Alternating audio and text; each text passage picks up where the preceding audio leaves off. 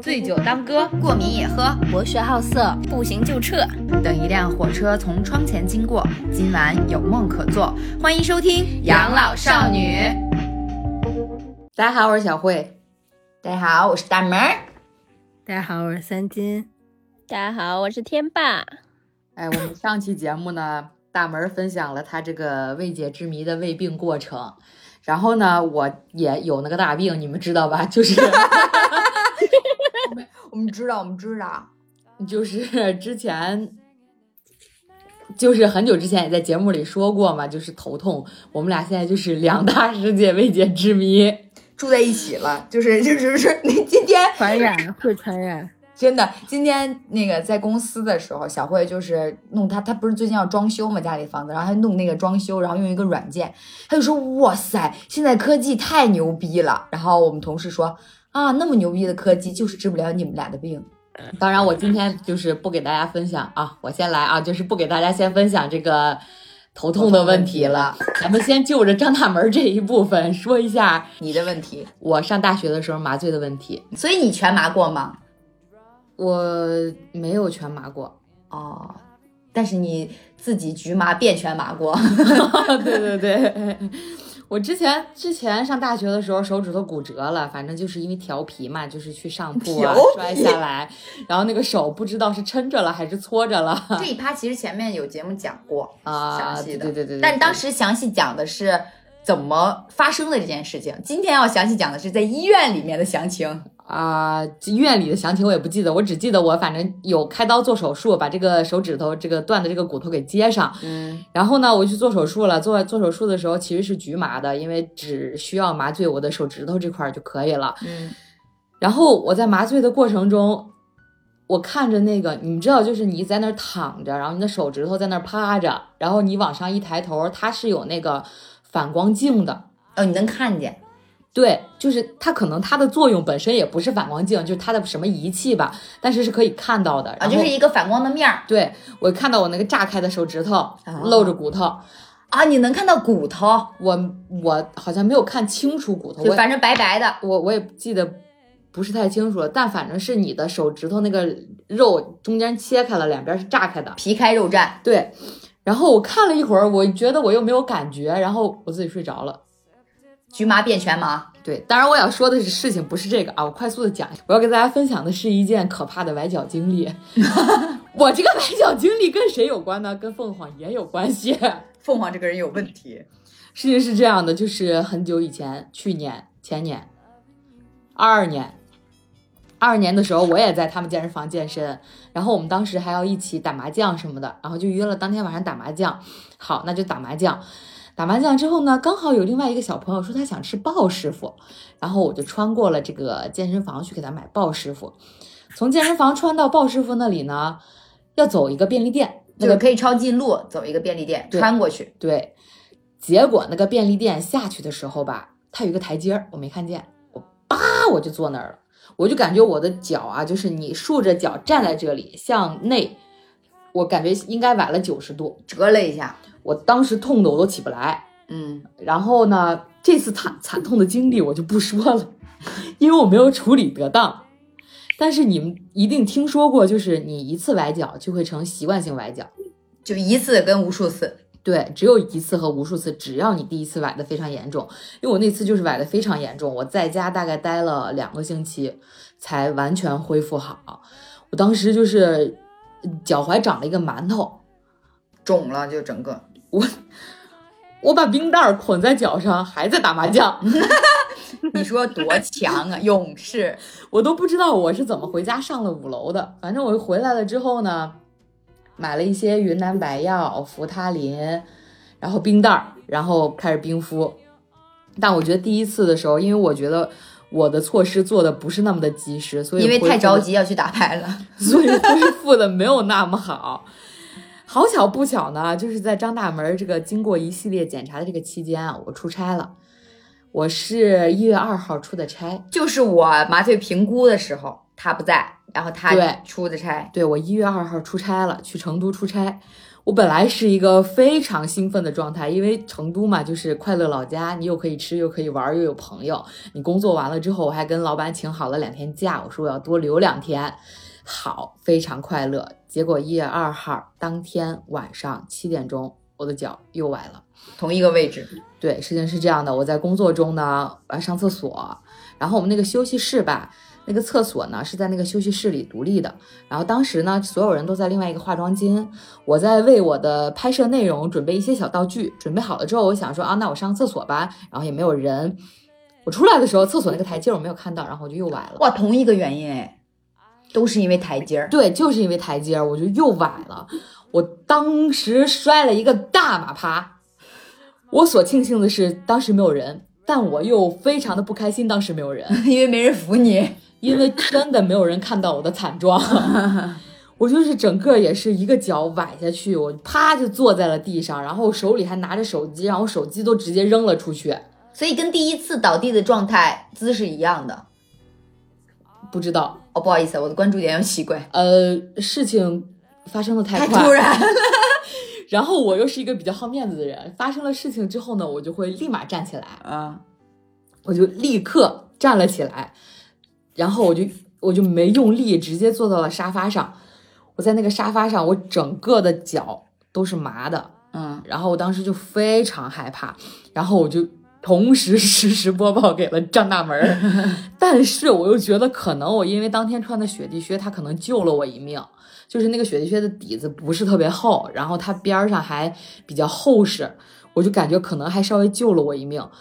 然后我就感觉自己麻的根本动不了，但是我的工作还没有完成，我还要去拍东西。嗯，就是我还要从休息室走到拍摄间，又从拍摄间走回休息室，又要从休息室走到拍摄间，因为没有人看到我的惨状，不知道我摔的有多惨。我说我崴脚了，他们不觉得有什么，他们觉得可能你就是走着走着突然崴了一下又好了那种。对，但其实不知道我已经崴到，就是整个人已经麻了，摔到了地上，然后我立刻。我就叫了外卖，我叫了冰袋儿，叫了弹力绷带。这次就非常有经验了，我真的非常有经验，因为我距离我的工作结束其实没有多久了，我就强忍着用单脚把我的工作完成了之后，我就叫了所有的外卖，我叫了好多冰袋儿，叫了弹力绷带，叫了扶他林，叫了云南白药，然后大概花了我一百多块钱吧。然后我还有一点非常庆幸的是，我们当天在工作的那个地方就是我要住的酒店。嗯，虽然我当时还没有开房，反正就是我后来结束了之后开房，我就拖着我行李箱上上去，到了我的我的我的我的房间之后，我就开始先冰敷，然后冰敷了之后，我就拿那个绷带把我的脚固定住，制动就是不动。嗯，制动哇，你好专业啊！现在对，然后它的它的。绑带方法，你们去查小红书，非常的简单，像运动员一样。八字八字绑带法非常的简单。然后他绑完了之后给我发了一个照片，我说嚯，运动员。我绑完了之后，然后我其实还非常庆幸我是在酒店，因为你怎么造都没事儿。嗯。然后酒店他不是一般都会给你四个枕头吗？我一个枕头在睡觉，两个枕头在我脚底下。啊，就是你垫高。对，崴脚的。第一时间，如果你觉得很严重，你要先看看自己，就是你摸一摸，就是骨头疼不疼，就是先判断自己有没有骨折。如果你崴的真的非常严重，动都动不了，那你要去医院看看，拍片子看看有没有骨折什么的。然后我当时因为有工作嘛，我也没去，然后我就上楼。上楼之后，我首先冰敷，冰敷完了之后，我就缠绷带，缠完了绷带之后呢，我就把脚翘高，翘高，一直翘高不动。然后晚上睡觉的时候也把脚翘高，然后呢，我在缠冰带、缠那个绷带之前，我还喷了云南白药。云南白药它有两种啊，这也是我在小红书上学的 知识点。对，它一个是白色长瓶的，叫气雾罐然后一个是红瓶的小瓶的，叫保险剂。如果你的脚立刻肿起来的话，那你就先喷保险剂，就是你先不要喷它那个气雾罐先喷红色小罐儿。对，不要喷白色大罐儿。对，先喷红色消肿，因为它那个白色是滑活血化瘀的哦，所以你要先，所以你喷了会肿的更大，因为它活血化瘀。对，你要先消肿，就是你前两，我严格做到了前四十八个小时冰敷啊，然后后面再用热水碰。哦，我觉得这是一期知识类节目。真的跟真的，我跟你们听我说，非常有用。然后我喷完了之后，因为还会很痛嘛，我又没有办法。然后洗漱的时候把那个绷带揭下来之后，我又抹了扶他林。扶他林是干嘛的呢？扶他林是镇痛的，就是你如果很痛的话，你抹扶他林。笑死！然后我因为我第二天还有工作，我就又拖着我这个残缺的脚去工作了。那那么老师什么时候喷那个大罐白的呢？四十八小时之后，然后你还没有那么肿了之后再喷那个白的。哦就是你，因为它崴脚会经历这样一个过程，就是你的脚先肿，肿完了之后，你就会发现青一块紫一块，巨紫。哦，所以其实大罐是处理紫这个问题的，对淤青。对，然后我第二天工作完，我还是没有去医院，但是所有人都在劝我，看我一瘸一拐的，他就说你要不去个医院啊，什么什么之类的。我说好，我说我觉得应该没事儿。但我躺在床上之后，我又越想越后怕，越想越后怕。我说要不，嗯，第三天没有工作了，要不然去个医院看看。然后我就说好，那要不去医院吧。嗯，我中间学到的知识是这样的，就是在你有条件的情况下，你尽量二十四小时都把你的绷带绑着，就是起一个固定的作用。然后第三天我就去医院了，然后我觉得一个人崴了脚去医院真的太他妈的心酸了，我他妈那一刻我都想哭出来了，因为我因为我的处理得当啊，就是我去我去医院的第三天我已经可以走路了，就是虽然不用特别使不能特别使劲儿的时候，但是我已经可以。重心放在一条腿上走路，对，就是它没有那么痛了，我就可以着地走路了。然后我去了医院，去了医院还好还好，我带了两双鞋，嗯除了雪地靴之外，我带了一双运动鞋。但是我也觉得这不是很好，因为我没带拖鞋。啊，我去了之后，我就想，就是大家都在劝我嘛，就是你图个安心，你拍个片子什么之类的。我想去拍片子，然后去医院挂号。挂号的时候呢，还是异地，中间我又学到了一个知识，异地医疗报销。我不知道能不能报销，但是你们可以尝试一下，就是你在异地可以应该可以用北京的医保，但是你要在支付宝上先搜那个呃叫什么异地医保，还是叫跨跨地跨地医保啊备案什么的。反啊对，反正你要你要在上面先备个案，然后因为我当时看的时候，我是在现场备的案。然后我备完了案之后呢，那个收费的人跟我说说可以看到你上面的余额，但是刷不了。哦，我不知道是审核没过呀，还是时间不够啊。反正我就挂完号之后，我就去看医生了。看医生，我觉得首先他安排的合理又不合理，嗯因为他那个康复科吧，他是在一楼没错，但是他要穿过这个医院。出门儿出了这个医院的门儿，在外边的平房里，你去外边的平房里要下台阶儿。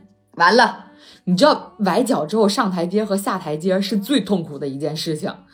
然后我就自己下了台阶去找了那个医生，然后医生拿了一张纸垫着摸你的脚。垫着捏我的脚，问我，好我像好像温太医啊，垫一个丝丝质的手绢儿。问我这样痛不痛？我说不痛。嗯，这然后先先卡的我那个，嗯，脚掌，脚先卡的脚掌，哦问我痛不痛？我说不痛。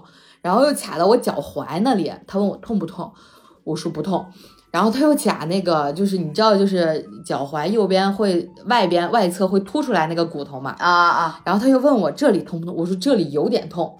他说啊，他看我反应不大，然后呢，他说应该没什么事儿。哦，不是，那种一捏就滋啦哇啦乱叫的那对种痛。而且我也能那种应该就是伤到骨头了，我觉得。对，我就怕伤到骨头了。然后我说不用拍个片子吗？他说不用。然后他他就开始问我叫什么名字，怎么怎么样，然后给我开药。他给我开了一个消炎药，然后开了一个他们那儿的敷的那种草药，中草药的药包，嗯不是药包，就是他会直接给你把那个打开纱布，把那个草药抹在纱布上，哦，给你裹在脚上，外敷的。嗯，家人们，这里他裹的时候也是用的八字绷带法。你说医生我都会了，你这是处处都有知识点啊！你真的，然后呢，他给我开完药之后，我说医生真的不用拍个片子吗？他说我觉得没事儿，你要是想拍也行。我一听这个谁还拍呀？嗯而且还有一个知识点，就是拍片子只能看出来你骨折还是没骨折，你韧带的问题是要做核磁的。嗯，我也没做核磁。然后呢，我就去敷药了。敷完药之后，那个那个小护士给我上药，上完药之后，他说：“你家里有酒吗？”我说：“什么能喝吗？”你说是白的、红的、黄的、皮的？反正他给我开的消炎药，我说没有。他说：“那那个你家里连那个二锅头啊什么的都没有吗？”我说没有。他说：“那你买一瓶，因为他说因为你这个草药中间会干，然后呢你自己浇点那个。”你干了之后就没有药效了，你自己浇点白酒什么的，它就会又会有药效。他跟我说，他说他跟我说，要是干了就弄点白酒。我说弄点白酒，外服啊还是内内服啊还是外敷啊？然后然后我就去，我我我就去交费了。那个医生还算很近人情的，就是他是让我敷完了药之后，免得我再返回来一次。敷完了药之后给我开的单子，让我去拿药，然后让我去交费。交费其实还好，没有那么多人。拿药的时候，我操，那个人巨多。因为你敷上他那个草药，你就没有办法穿鞋了。然后刚好我那双运动鞋，它的底儿又有点硬，就是不是那种能完全踩下去的。我等于踮着脚踩着那儿，又不敢用力，然后一步一步的往那儿挪。我觉得这也不是最痛苦的，最痛苦的是我在那排队拿药的时候，没有任何一个人。想让我就看到我的脚，也看到你不便，给你就说你先来吧。对，也没有说这个好，我觉得我也能理解。我只是自己非常痛苦，因为你单脚站在那儿没有地儿扶，排队的时候真的太难受了。就是我的脚都已经没有那么痛了，但是我那样站着真的很难受。就我要踮着脚，然后重心都在一个脚上，我也不敢使劲儿，然后我还怕这个草药弄到我的白鞋上。你担心的点好多呀，但真的很痛苦。然后我就一步，终于排完了队，交完了费，拿完了药，我就出去打车。我想知道你上车的时候是怎么上？先把鞋拿上去，先把屁股坐里面，我先把屁股放上去。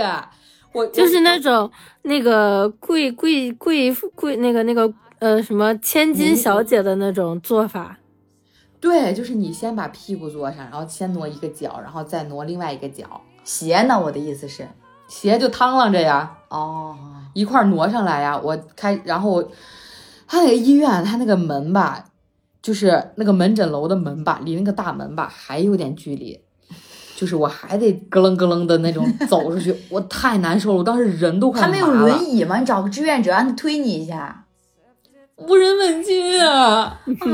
啊，好惨哦，真的好惨啊！然后我就打上车了，我开开门之后，我说师傅，你别着急，我得慢慢上。然后我就把屁股放上去，然后把脚挪上去。你你都怕，你怕你不说，你刚坐上去，直接就走了。我知道我刚坐上去，我脚还剩一个受伤的脚在外头，他就已经要开车走了。你懂我的点，我就是这种担心。司机说：“搞快嘛，做啥子哦？”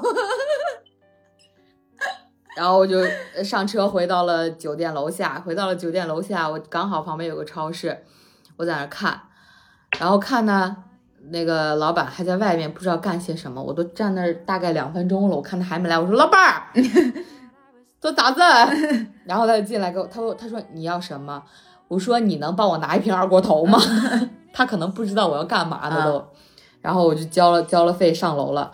上楼了之后，家人们知识点就是，你在你肿的时候，你睡觉一定要把脚抬高睡觉，嗯，就是一定要把脚放高睡觉。然后中间我掐着掐着时间算，我一摸，感觉我的脚不太对了，就是药已经干了。我就拿起这瓶二锅头，到那个酒店的卫生间，然后把脚 艰难的放在了那个洗脸池池上，啊，然后顺着我的脚倒二锅头，啊，我操，我我快被那个二锅头的味儿给熏过去了，关键是它太湿了，我就没有办法躺在床上，我就拿那个洗脸巾，啊，又开始吸酒，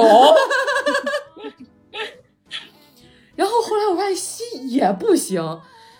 我那天我又非常的想洗澡，但我没洗澡，我就想洗个漱、洗个屁股什么的嘛。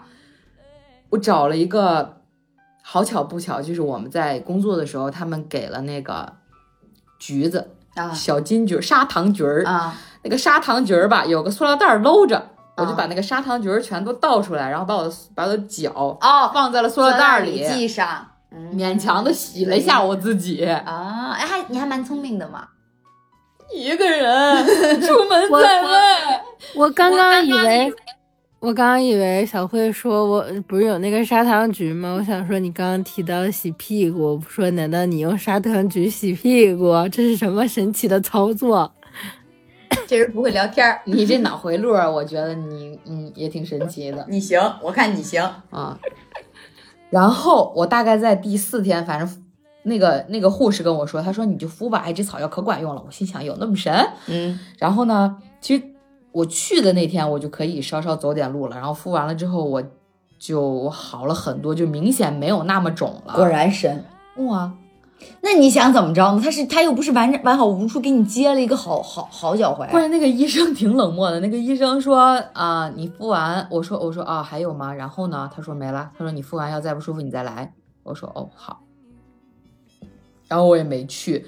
然后我大概到第四五天的时候，没有那么久，反正差不多第四天的时候就已经可以正常走路了。开心玩耍了。嗯，对，就是你已经可以正常的走路，当然你不能蹲下，不能上台阶儿，但是你走路其实是不会再有很大的痛感了。然后到直到今天，我脚还在轻着呢，嗯，但是其实就是青考题，现在该喷什么色儿的瓶儿？白瓶了，白瓶过了，你只要不太肿了，然后过了四十八小时了就可以喷了。然后那个医生还给我开了一点消炎药，开了四片消炎药。我说这怎么吃？他说一天一片。他说一天一片，我说饭前饭后。他说你今天什么时候吃，明天你就什么时候吃。没毛病啊，我说好，没毛病，反正好的也挺快的，就现在就是久病成医。对，就现在现在就是只有在非常努力的勾脚尖儿的时候还会痛一点之外，其他的已经没有什么大碍了，能走能跑能跳的了。嗯，家人们一定要看好脚下的台阶儿啊！太痛了，太痛了。不小心买了，一定要学八字捆绑法。你以后就是不管春夏秋冬，你都买那种高帮鞋，能够保护你的脚踝。是吧？我就觉得我那个雪地靴就是它，因为它有点高帮的，我觉得它有点保护作用。对，那你要对这样的话你你脚踝不好，一定要穿高帮鞋。你穿低帮鞋，就是因为呃一次两次嘛，然后它那个呃低帮的就一点支撑性都没有，必须要买高帮的。那你不如让他一年四季、一天二十四小时都八字绑带法。那你等等，我我明儿就改行去卖那个绷带去。来，考题问你们：崴脚之后第一步干嘛？冰敷，八字绑带法冰敷，第二步 喷红瓶儿，喷，对太痛了的话，扶他林。哎，对四十八小时之后，可以泡脚了白瓶儿。可以喷白瓶儿了，活血化瘀了。如果很严重的话，吃点消炎药。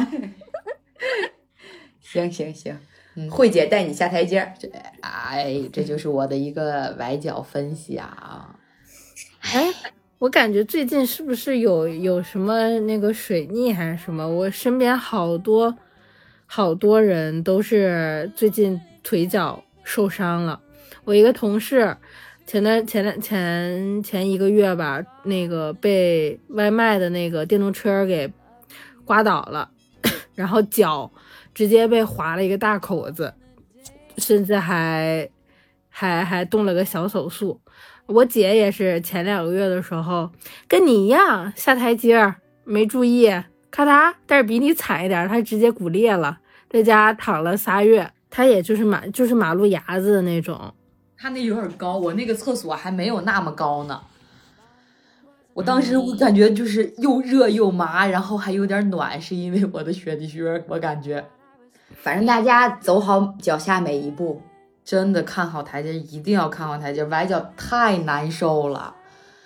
而且是一，你如果一个人在工作中崴脚，你又你又得忍痛完成工作，我操！但我后来就第五天之后就好了，好了之后，啊，我就痛痛快快的玩了两天。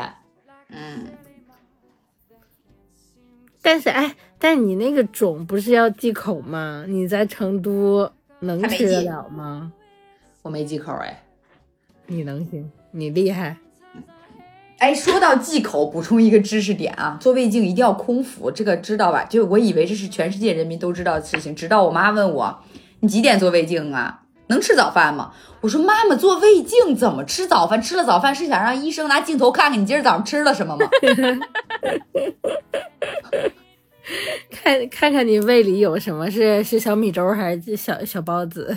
对，而且一定要就是提前你做胃镜的那个时间，提前八小时进食，提前四小时进水。然后呢，你做胃镜的前一天呢，也不能吃任何水果，都不能吃。然后呢，水果不行啊，因为水果种子跟皮容易留在残留在胃里，会影响观观察。然后那我不吃带种子的和带皮的水果不行吗？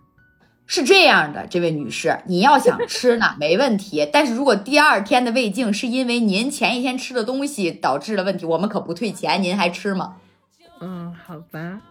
吃这一口要花两千，不光不退钱，还要重新预约，您等吗？那好吧，那我就忍痛少吃一天吧。我当时就是秉持这种心态，我说我绝对不能再等五个月。我前一天我只吃了一顿饭，而且就吃了一点点，我挺了一天。那你前一天吃的啥呀？我想知道。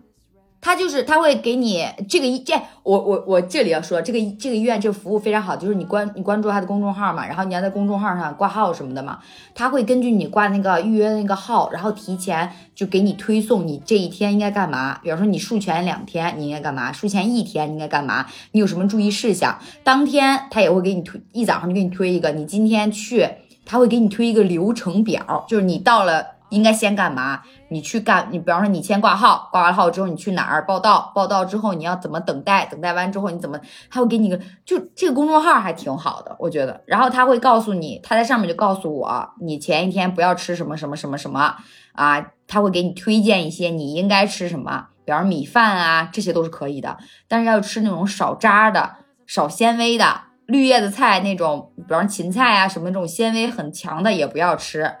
就其实就是尽量的不要吃那种特别容易残存在胃里的那种东西，金针菇，对，多哦，所有的菇类都不行，嗯嗯，所有的水果，所有的菇类都不行，然后绿叶子菜，然后带那种呃纤维的也不行，反正注意事项挺多的。大家如果真的有这方面了解的话，可以私信或者评论或者进听友群问我，我我有一个详细的截图可以发给你们。当然，希望大家都没病啊！希望大家都不用去医院，希望大家都健健康康的。哎哎哎哎！您二位还有什么补充的吗？天霸啊，到我了。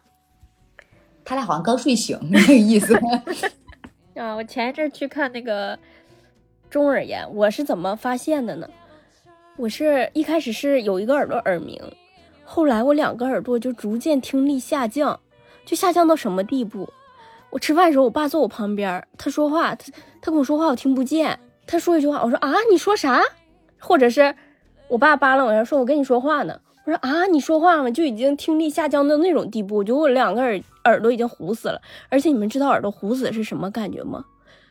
就是耳朵一旦糊死，你的脑子是是懵的，就你整个人都是懵懵的。我感觉就是耳朵，就是耳朵一糊死，我的智力是下降的，我的反应速度也是。就是你脑子不通气儿了，你们真行啊！你们就是所有的脑子蠢，都要都要归结到这个上面，一个归结到麻醉，一个归结到耳朵。真的，我不骗你。然后后来我说实在是没招了，因为哎，你知道吧？百度一查，就是各种问题都来了，我觉得挺吓人的。我说我去看看去吧，然后我就挂了个号，离我我也没找什么特别好的医院，我就是。有医保的，然后离我家比较近的，我就去了。然后，因为一般都是岁数比较大的去，然后我就是岁数比较小。然后那个医生跟我说话，我说啊，然后他说，他说你为什么来？他说你是不是谎报年龄了？他说你为什么来呀？你怎么了？我说我听不见。我说我。你应该你应该是我啊我听不见你说啥？然后对方对方以为不以为你说的是病症对方说你为什么来呀？然后特逗关键是我感觉那个医生就是他是那种比较直爽就是可能语气带点凶但是他不是真凶不是那种不耐烦你知道吗？他特逗。然后他说哦，那你这个呀，那我我先我先给你看一眼吧。”就是他给我放在那手术室上，然后他就拿那个那个类似于耳勺啊还是啥玩意儿，我也不知道。然后还有什么镜子啥的，他就在那扒拉我耳朵。他说：“你平时是不是特别爱掏耳朵呀？”我说：“对呀。”他说：“你这个耳朵里边，你知道像什么吗？”我说：“像什么呀？就是就是像好像就是总掏总掏，都快让你掏的生茧子了都。”啊，他说我这个我这个就是他那个东西挖进去，他说就是梆梆硬，你知道吧？他说你是年轻人啊，少掏点耳朵吧，就别那么闲啊，别没事就掏耳朵。然后我说行，然后他我说还用再看看啥吗？他说你这具体问题我给你开两项吧。然后他大概给我检查开了一个呃三项还是两项我忘了。然后我就去检查，有一个是听力检测，就是听力检测是什么呢？就是你进到一个小屋里，然后他会给你戴上耳机，是一个里面会发出不是说话声，反正就是呃一些声波类的东西。如果你能就是他按等级一点点给你加，但凡你能听见声音，然后。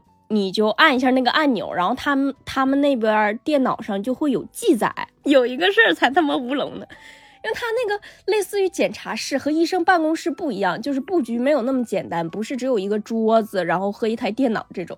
然后，然后我耳朵不好使，脑子也不好使，我就只能看着他的嘴型，然后简单的理解，然后去做。他说你上那边，就是指了一下，因为离门口他那屋挺大，他说你上那儿坐下，然后我扑腾。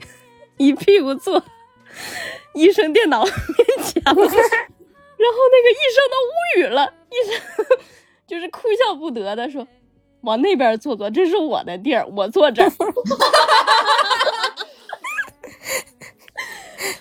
然后医生说：“医生说你坐这儿，我测谁呀？”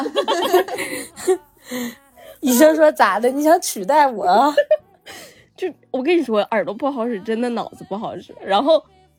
我就站起来，我又不知道坐哪儿了，然后那俩医生瞅着我都无奈了，就是，然后你知道吧，你越听不懂、听不见，完你就越着急，你越着急，你这个脑子就越不好使，然后我就开始满屋找，我说这是坐哪儿？他说这不就搁你眼前的吗？你就坐那儿，然后我就坐那儿。你你确定？你确定你不好的是耳朵，不是眼睛吗？可能还有脑子，我觉得是一系列的。然后进去听力。呃，检测倒没有啥，然后我就出来了，他也没给我一个检测报告之类的，然后他就简单的瞅了一眼，然后说：“行，那你出去吧。”完了，我又找不着出去的门了，就是 他那屋还有通别通往别的办公室啊，还是什么的门啊，就是一个比较复杂和崎岖的门。这屋应该是测智力的。完了，他说：“行，你出去吧。”他也不告我往哪儿出去。完了，我又路痴。完，我伸手我就拉，我也不知道是啥门，伸手我就推，我就我就往里进，我就往里冲。说：“哎哎哎哎，门搁那儿呢。”完了，我就低头，我就出来了。医生都无语了，那俩医生就是一既不耐烦，完了又憋不住笑。然后我就去一个很重要的地方，就叫。掏耳屎，做耳镜，哇塞！我跟你们说啊，我那个一开始是，他先给你做一遍耳镜，你知道我那个耳朵里是什么样的吗？你们知道那个食物长那个白布吗？啥东西？啥？食物放久了长那个白布？白布是什么东西啊？就是一种嗯菌菌菌白的白色的菌丝。就是你面馒头放的时间特别久，然后上面一个一个一个一个豆儿一个豆儿一个点儿一个点儿就是菌丝，一种过过过期的那种变质的那变质的那种菌。对哦，真菌感染啊，你是不是？对，我那个耳，我跟你说，我之前经常看一个耳科医生的那种耳镜的视频，我跟你说，我这方面知识老渊博了。你们就是说那干啥？他他管这种他管这种真菌感染就叫风吹麦浪。哎，我跟你说，里头的那个镜像形容的太到位了。对吧？就是这种，就是一层儿，然后随风飘动的那种白色的毛。我就是正对着那个镜，它刚进去的时候，你可能还看见点儿你那个耳道的肉和那个毛吗？你等进去之后，就是那个白色的毛乎乎的一坨一片，你知道吗？就是连我的鼓膜都已经堵死了，就已经粘在我的鼓膜上了，怪不得我聋。然后我都震惊了，然后他就开始让我那个。我不知道是生理盐水还是啥，我泡了老长时间了，一个耳朵一个耳朵泡，然后他就开始给我掏耳朵。如果你们真的耳耳听力不太好的话，去医院掏掏耳朵，老爽了。去医院掏耳朵老爽了，而且还解痒，你知道吧？而且他他会疼吗？不疼，医生整的一点都不疼，而且他事先拿那个那个水啥玩意儿的，就是给你泡过了，就是是比较软的一个状态。我泡了好久才泡透，我操，是不是泡透？跟那好久没搓澡的一样，差不多。你这还是搓太勤了。之前我就是我刚才说的那个，就是医生，他不是天天发视频的，他就说过一句话，说大家不要老是掏自己的耳朵，他说耳道是有自洁功能的，嗯，对，他就说他自己会往外排的。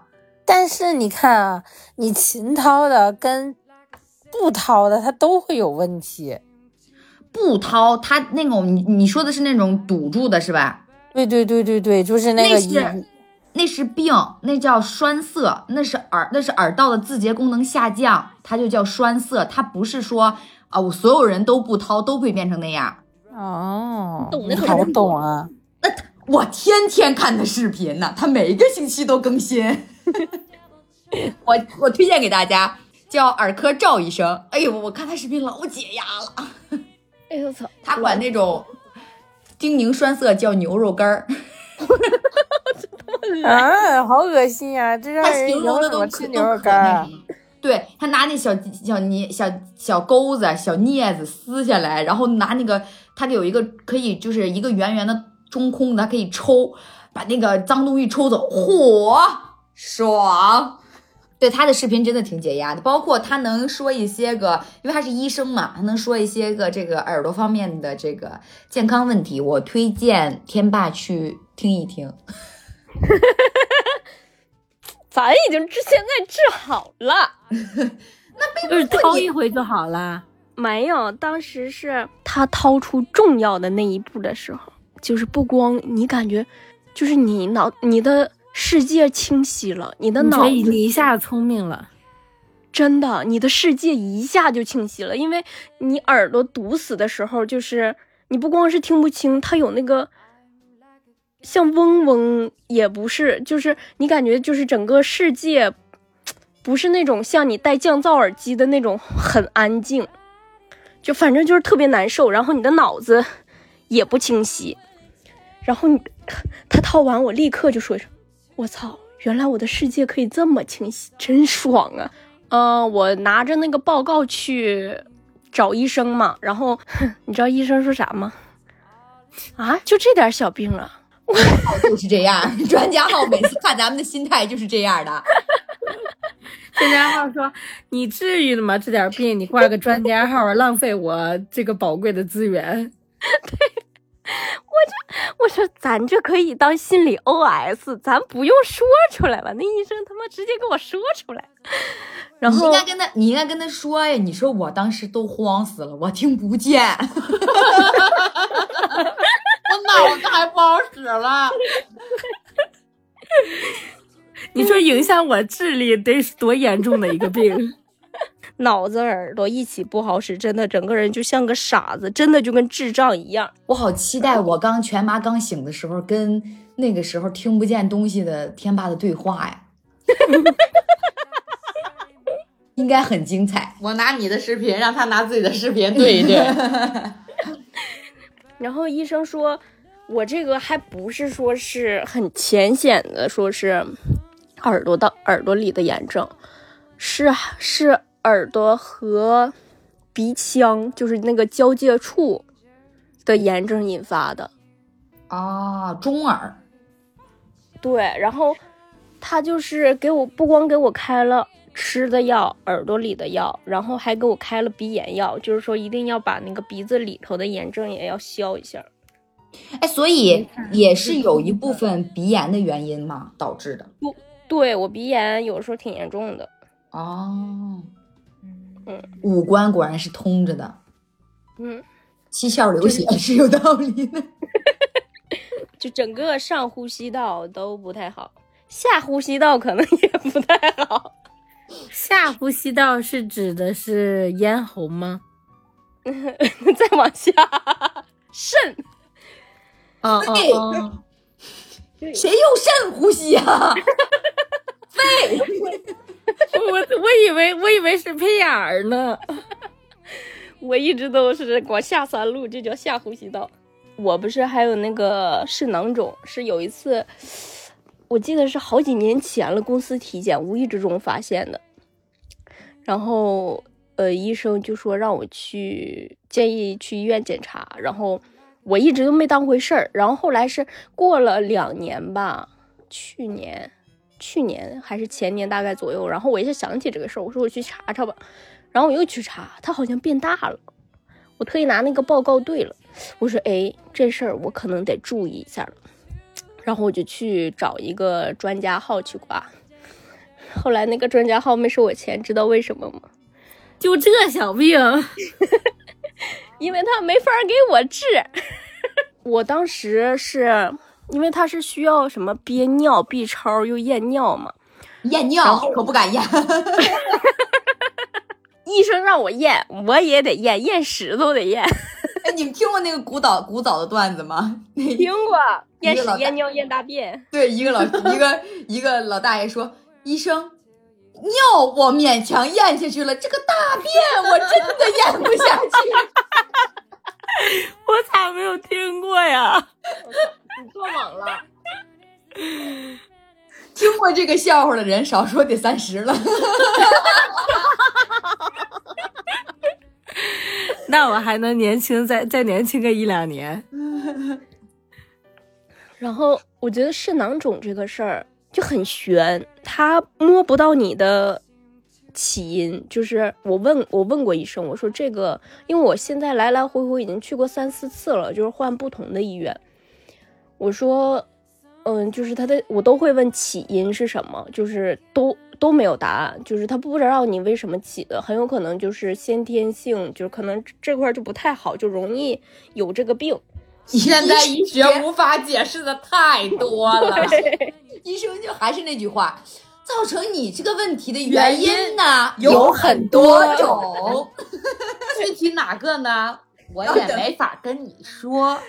你做什么什么什么检查，咱们看一看，咱们排除一下。看完之后哪哪倍儿好。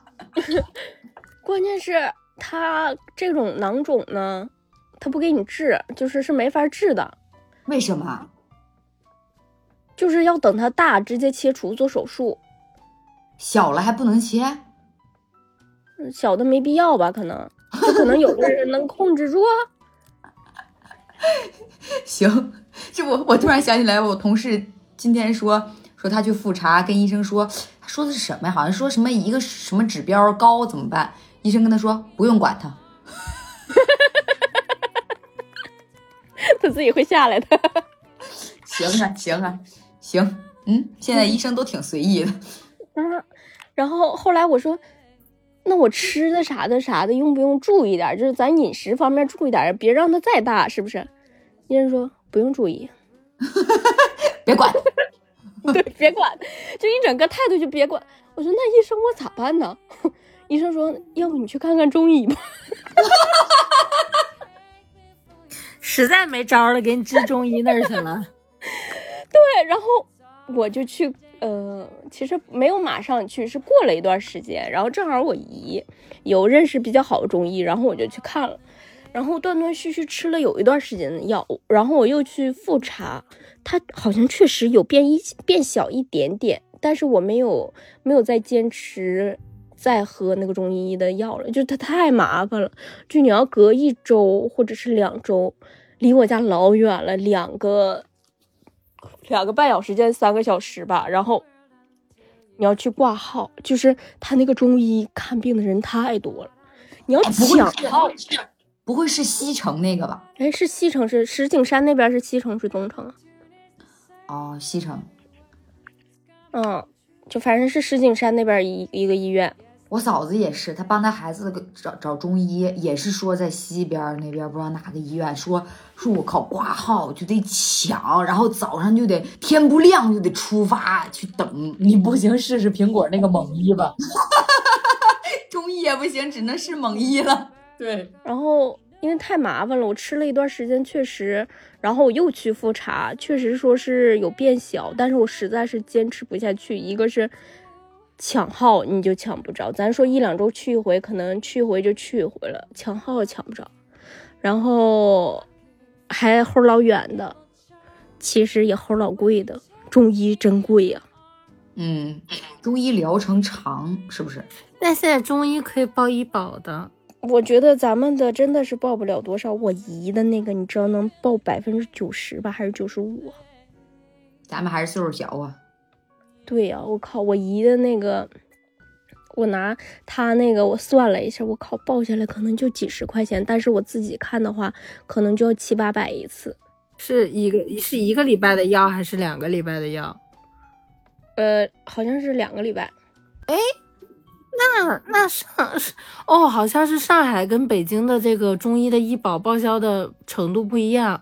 我之前在北京也是看中医开的那个药，也是报不了多少。但是我前段时间去在上海看那个中医，然后也是开俩礼拜的药，我只花了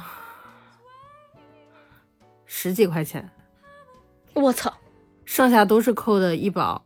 喝中医的药就是它可以把你整个身体就是整体治疗一下。但是周期好像很长吧？中医对对对，周期很长，就是而且你需要坚持，不能断。谁能天天吃那苦药汤子呀？真的，一天两我我我就是带带回来俩礼拜的药，只吃了三天，剩下的全扔了。那完，那就是浪费钱。我跟你说，啊那就是报销报多了。你要让你自己哼哼出三千，你看你喝不喝就完了。不不不，北京那也是俩礼拜的药，就喝了三天，一样的。坚持三天已经很不错了。那就是不够贵啊！中医院再给我涨价。吃太难吃，太难喝了，太苦了。那下次咱就看西医吧，行吗？咱别选择中医这条道了。我我也这么跟自己说的。所以后来你就没再，你就你就真的不管他了，没再没再就放任他了。放任他吧，哎呀，不行，让他赶紧大大做手术切了得了，闹心呢。但我觉得中医啊，中医总是给我一个印象，就是无论谁一搭脉就是一体湿啊，哎，对，你是我也是啊，你这咋的？就基本上都有这种这种病，就跟我那个浅表性胃炎一样，他不能说你没毛病。对，我觉得没有人能能不拿药从中医院走出来。哎，对，就看拿的贵还是便宜。对，对就看病症大问题大小了。对，我那个甚至看的还都不是，就是我当时有什么病去看的中医，我是看的是治胃病科，那个胃病不是肠胃炎的那个胃，是未来的胃。啊？他那你能跟我说说你的动机是什么吗？你是你是想去算卦去？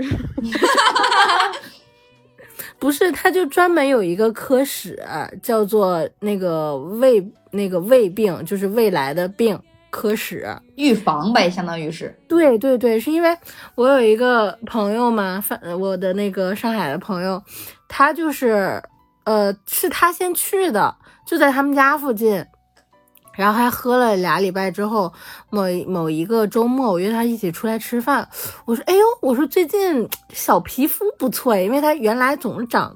就是时不时的冒点痘痘什么的，但那一次看见他就特别容光焕发，你知道，我都以为他谈男朋友了，有了爱情的滋润。他说不是，他说我去看了中医，我喝我在喝中药。我说你喝中药有这么的神奇吗？我喝了多久？他说喝，他说我喝喝了俩礼拜的药了。我说你快把这个大夫推给我，我要去看一看。我说这感觉比做美容还管用。他跟你说的呢，是他吃了两个月药，其实他做上搞不好上个礼拜他做了医美。没错，我说是什么科室？他说胃病科。我说啥？调理胃的？他说不是，是胃来的病。我说这也能调？他说对。我说在哪儿啊？他说在在在他家那块儿。我一查这个地这个距离，离我家他妈要坐地铁都要一个半小时。我说我考虑考虑，我想一想。我说你先把那个那个他们医院的公众号你先推给我，我考虑考虑。我说我要是时间够，我周末早上我能起得来，我说我就去。然后呢，回家我就看那个公众号，我说你约的哪个大夫啊？他说他约的哪个哪个？我说他说你约这个大夫，你约什么什么什么时间节点了？他人少。我说那行，我说那我我一早过去，我说我看完大夫还能找你吃个中午饭。他说行，他说你去看看。结果去那儿看了之后，那个大夫因为给给我那个朋友确诊出来的，就是那个朋友就是之前来过咱们电台的那个在拼多多的朋友。哦，然后他那个那个他去看大夫的时候，那大夫就说：“他说在附近工作呀。”他说：“嗯，拼多多的呀。”我觉得大夫会算命。他说：“嗯。”然后说：“嗯，少熬夜，少熬夜，压力不要太大。”然后就是给他反正调了一点调呃，给他开了一些调理身体的药。然后因为我之前不是经常长那个湿疹啊、荨麻疹什么的，我就以为我也是体湿，就像刚刚说的，就说哎去看中医什么，就说你体湿，我也以为我们俩是一个症状。结果那个大夫看了看我的舌苔，把了把脉，他说：“我说大夫，我是湿吗？”他说：“你不是湿，你是热。”我说：“我热，我不热呀。”我说：“我之前还总是长湿疹呢。”他说：“你不是体湿，你是体热。”他说：“呃，反正就呃巴拉巴拉巴拉聊聊了一堆。他说你是不是爱吃辣？我说是。他说你是不是每天都要吃点辣？我说不至于吃大辣，但是每天得吃点小辣。他说你把辣断一断。我然后我心里就想，我说嗯，那不可能。那不可能。然后我就听他说嘛，然后聊聊聊，就是他聊下来的结果就是我没有大病，但是呢，就是得从饮食上调整调整，以防以防未来是吧？就是反正可能就是他这一些套路。我听完你的这段话，我就想起了一句经典台词儿：有人花钱唱歌，有人花钱找人唠嗑。哎你别说，他还真的是。我那个朋友不是体湿嘛，每次回去就是他也是每两个礼拜要去回要去那个大夫那儿，就是重新再呃在那个号脉，然后再重新可能看看他最近这两周吃完药之后身体有什么反应，可能药上会做一些调整。但但是他看病是其次，他主要是跟我朋友唠嗑。就是跟他唠，就是唠说，哎，工作压力不要太大，哎，工作是工作，生活是生活，反正就唠，哎，可以唠二十分钟的跟他。这是个心理医生，我也觉得，多半是。真的，我觉得这中医也也也挺有意思的，这个治胃病科很有意思。大家看看你们当地有没有这个中医院有治胃病科的，你可以去感受一下。花花这笔冤枉钱。你可以不开药，他可以给你说，他说那吃点药调理调理，喝点中药，你可以选择不喝不喝，我就是过来聊聊。其实其实是这样的，大家如果真的有这个需求，可以联系我，跟我们一块儿录期节目也是一样的功效。我觉得是。然后这是我最近的一次看病，刚巧不巧就是刚那个天霸不是说他有那个肾囊肿肾对肾囊肿吗？巧不巧的，我刚好有那个肝胆囊肿，你俩真是肝胆相照啊！好兄弟，好兄弟呀、对，掰把子了，咱俩可以。囊肿是一个什么状态？它是一个，就是你比方相当于你那个肝上面长了一个痘吗？对，它有，你可以理解为它是结石的前前面那一步，哦，就是哦它会先在你的那个器官上长，就是那种水泡的东西，然后慢慢呃呃水水泡或者是或者是那个息肉，哦，有点是不是水泡是息肉，然后那个息肉慢慢的，比如说它会变大呀，或者它会硬化什么，就变成结石了。哦，那其实还挺严重的，听起来你们两个确定不再治治？注定放弃了吗？随缘吧，随缘分吧。但是这这个事儿，我当时是跟大门儿微信上说了，因为我当时是好像也是因为胃不舒服还是什么的，然后就去医院查，给我抽了好几管血之后，他胃倒没给我查出什么，他说你这个肝好像有点问题，他说你要不去查查肝吧。我就一惊，我说我肝这是怎么了？然后就反正也是约时间嘛，也是很麻烦。就是他，因为我是先去看胃病的，结果胃病没看出来什么，他说你要去看肝，结果这这一对他的，然后我就又得再约看肝儿的那个大夫，看肝儿要看什么？结果他跟我说，他给我开了个单子，他说你要看一个那个超声，超声检查。然后呢，那个超声检查就是跟看看那个就是肝胆胰胃这些所有的检查，其实之前都是要空腹的。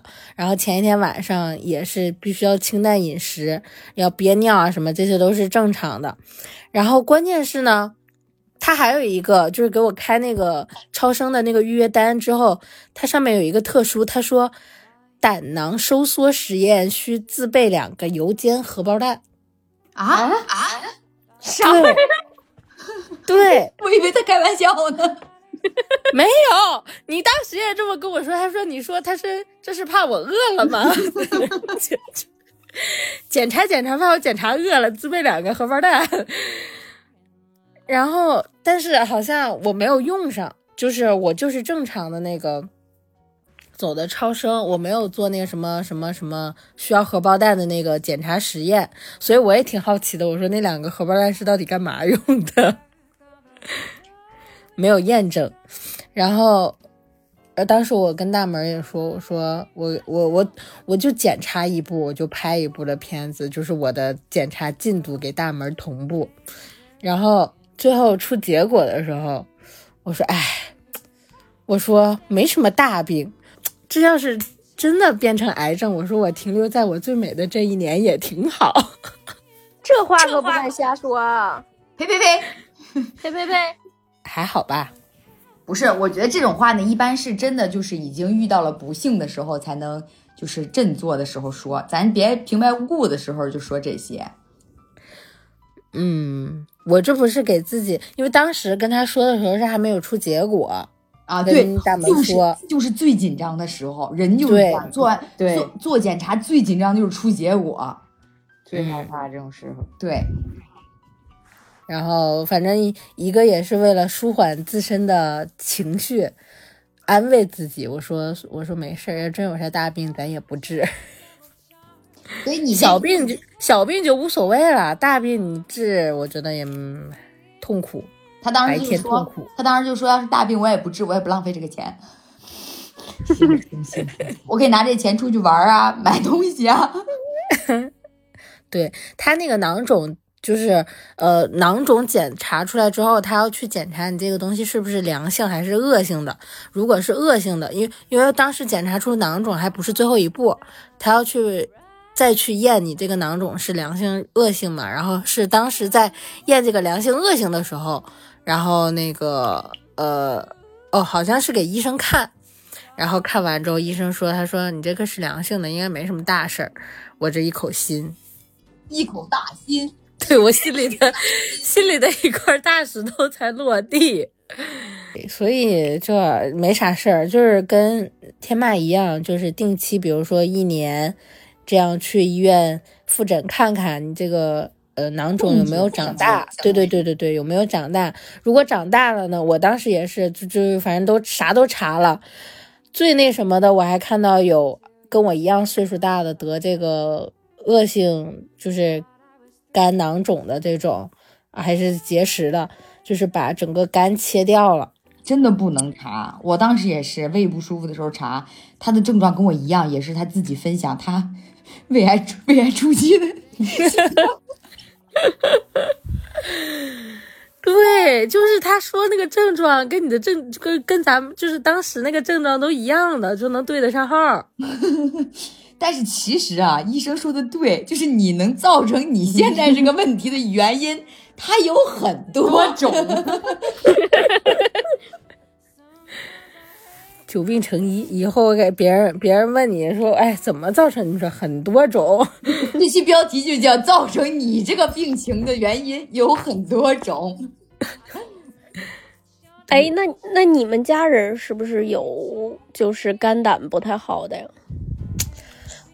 嗯，倒没有，但是我妈有那个，呃，那个叫什么来着？那个子宫癌。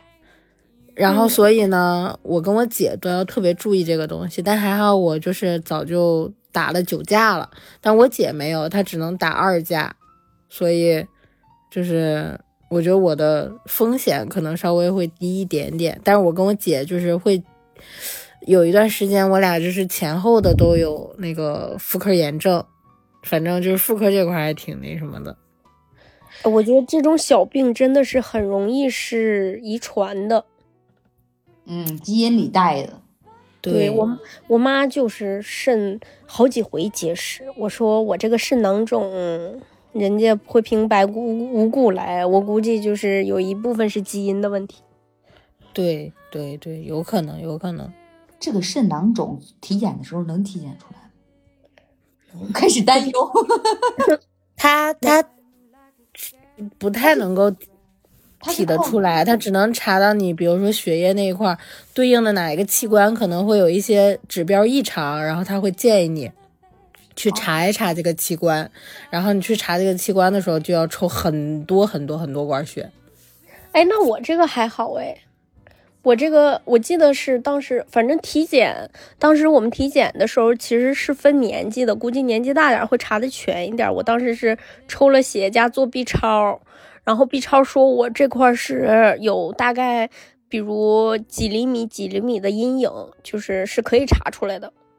哦，嗯，哎，超声是 B 超吗？好像有两种，我记得。对，一个是普通的，然后一个是需要造影的。哦，反正我就是。我的感受是，随着年龄的增长，每年的体检都更让我提心吊胆。对，哇塞，我以前大学大学的时候，包括大学前体检，我都是那种信誓旦旦，就是绝对的全绿，不可能有红指标。然后自从毕业上班上了两三年之后，咱这个体检报告就越发的不能看了。哎，所以我突然有一点理解，就是父母或者是。就是老人的那个辈儿为什么会对体检那个事儿这么抗拒？就是他们多少其实都知道自己有点病，但是呢，你不查出来，其实一天一天也就这么过了。你一旦查出来，你说这是小病还好，大病就是掏家底儿，你说这是治还是不治呢？你这就自欺欺人，咋的？你不查这个病它就没了？不查就是悄不那声的就就。走了就走了呗，你说家里的钱也不会全耗在医院里了。但是你像老人这种的，你查出来了，于情于理，你说不管大病小病你都得给他治吧。但是大病就是无底洞啊！我要纠正你，如果你早查，你即使是大病还有痊愈的可能，啊，可能花钱也没有花的那么多。对，早期是很重要的，哎，就怕一查查出来一个晚期，你这价值观不行啊。家人们、朋友们，咱们还是要每年或者两年一次坚持体检啊！包括家里的，尤其是岁数越大的老人，一定要监督他每年都去做体检。体检的项目呢，尽量也要做的全面，包括癌症筛查这些的呢，也要提上日程。像咱们这么大的呢，三十郎当岁的呢，你就查吧，一查一个不吱声。真的很无语，家人们，哎呦，那体检报告真是一年比一年不正常指数多，一年比一年不正常指标多，真受不了。而且我发现这个体检真的是越来越贵。对，而且你随着年龄的增长，你要查的，我感觉越来越多。对，而且它这个是不在医保范围内的。那对啊，因为它属于你的，就是预防嘛，它不是治病。嗯，我是去年还是前年来着？我就是说，一个是我觉得不太信任，其实一些体检中心；一个是我觉得，如果说是我去医院单独挂号，可能查的更好。嗯其实是这样的，对，但是体一检也会有一个初筛的过程嘛。，对，而且有一些个单位啊、公司啊、机构啊，它其实是提供每年员工的一个体检的，就是大家一定要去做这个检查，至少能保证在，就是它是一个初对，就是初筛大面大面儿上你不会有大问题。对，对，如果你哪一方面它初筛的发现说有一些指标，就像刚才那个三金那种情况，大面上有一些指标有问题，他就会建议你深化的去做一下这个地方，你去再进一步检查一下，看看是不是有问题，是不是需要治疗一下。哎，这个你再去专项的医院里面进行一个就挂号。哎，其实医院里也是有体检这个东西的，但是医院的体检会更贵。对，对，而且同样是不报销的。对，同样是不报销的品类，就跟我的麻醉药一样。嗯，医院里面它有一些体检是有大套餐的。之前那个我我有一个朋友，他就是找在北京找的那个什么解放解放军医院还是什么的，在那住院住三天院，体检检查。他说他跟一开始跟我说，他说我要去住院了。我说你咋了？他说体检。我说在我的认知里啊，体检不就是一天的事儿就完了吗？我说你体检怎么要三天呢？他说对，他说那个体检的就是项目很多，所以就是要住院去就是检查。我心想，我说那个体检得有多贵呀？好像一万大几。就是我们之前就是我们老板也是很多年没做，然后他自己去医院，呃，还是他是去协和还是做了一个非常全面的，就很贵，就五位五位数，他好像还不是一万多，他是几万，我操，他就很全面嘛，就是他们这种。人家这种分分分分钟就是赚大钱的人，命也比较值钱，知道结果？查出来超级健康。哦，超级健康啊！以为他这种天天熬夜的人得比我们身体有问题，结果人家一点儿一点儿一点儿红色指标都没有。对，哎，我前段时间就看到了一个说法，就说啊，就说现在这个，嗯，一般就是做现在这种赚干大事儿，或者是有一定成就，就是所谓的在这个社会上有一定成就的人，都是精力比较好，身体素质本身就比较好的。然后像，呃，很容易动不动就累，熬个夜就累了这种。就基本上就很难那个，就是我们这种打工人，就是社会的边角料。啊，对，就是你的身体没有办法去支撑你那么大的精力和强度去做你就是一些大事。你就是这个世界的配角，造物主造你的时候就没费这么多心思。是的，是的。然后我就突然释然了，我说，嗯，我的身体素质决定了我，我就是现在这样了。不是 他的，他是实着我命由天不由我。对呀要不你看看人家那明星，一天天的是吧？什么档期什么很满，一天天的，今天飞这儿，明天飞飞那儿的，一个月都在飞飞飞飞飞。人家工作照常干呀，精力什么的，是吧？人家照常。我说还是人家人家。一个月飞，人家是平躺着飞，你一个月飞是九十度飞。而且人人家有点气一想，我操，我赚多少多少钱，马上就想开。你他妈有点气一想，我操，我赚这点逼钱儿，越想越生气呀、然后就肝、肝囊肿、胆囊肿、肾囊肿。对都是被自己气出来的。对而且有一次体检，特别搞笑，告诉我，就是那个医生就瞅着我，就是没做检查啊，瞅着我脖子有点粗，就是我脖子粗这个事儿，已经很多人告诉我你要去，你去看看吧，你是不是甲状腺有问题？然后那次去体检，医生也告诉我说，你这脖子你去查查甲状腺去吧。太多人说我就是脖子就是脖子粗，然后他还有肉，你知道吧？就脖子根儿也粗。我说我去看看吧，都给我整害怕了。不不不，你有可能只是入错行了。应该当伙夫去是吧？对，一看就没志向。大款和伙夫里，你选了伙夫。造物主在造你的时候就是这个功能，不是人家的志向问题。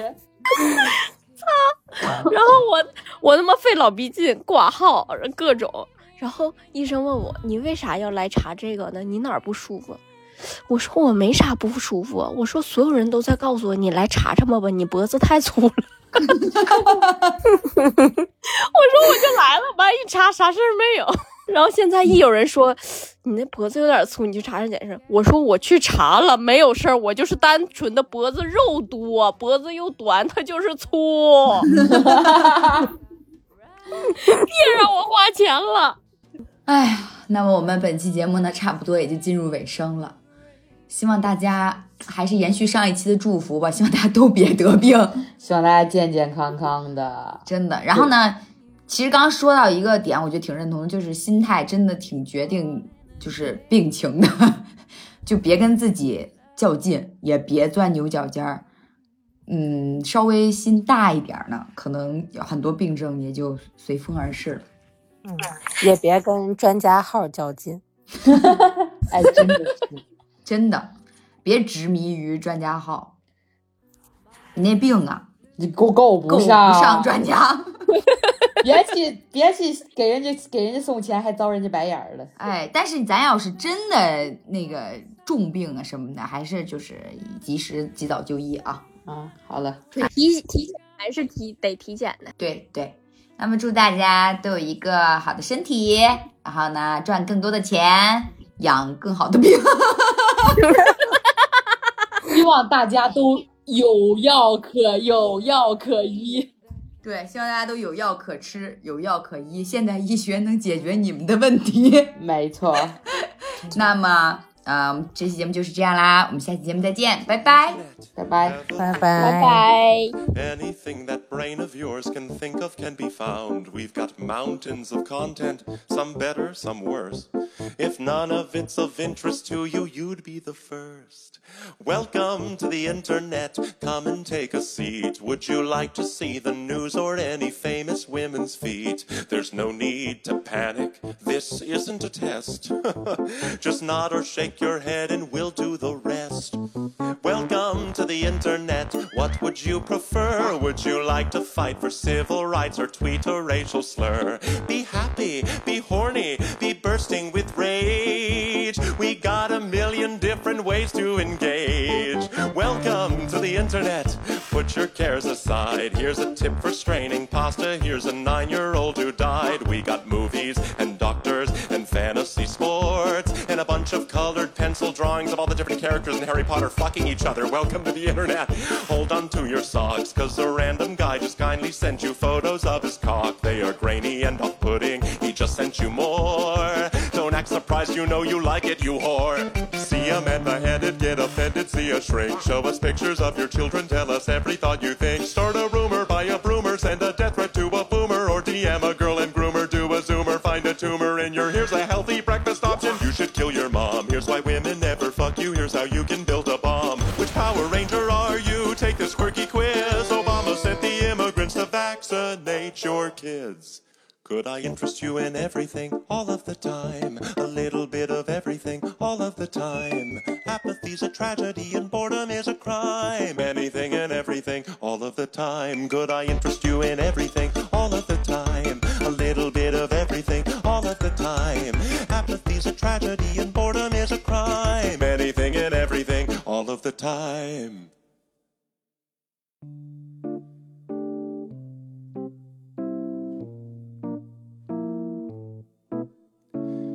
You know, it wasn't always like this. not very long ago, just before your time. Right before the towers fell, circa 99. This was catalogs, travel blogs, a chat room or two. We set our sights and spent our nights waiting for you, you, insatiable you. Mommy let you use her iPad. You were barely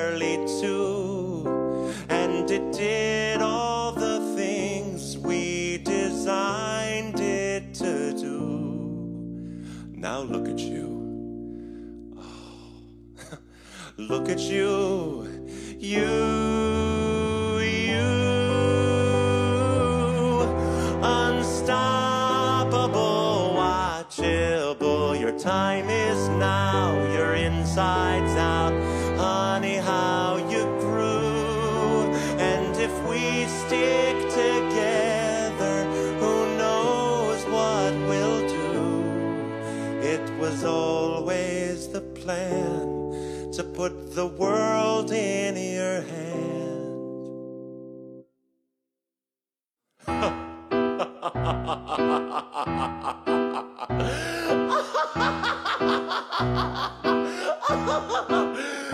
Could I interest you in everything all of the time?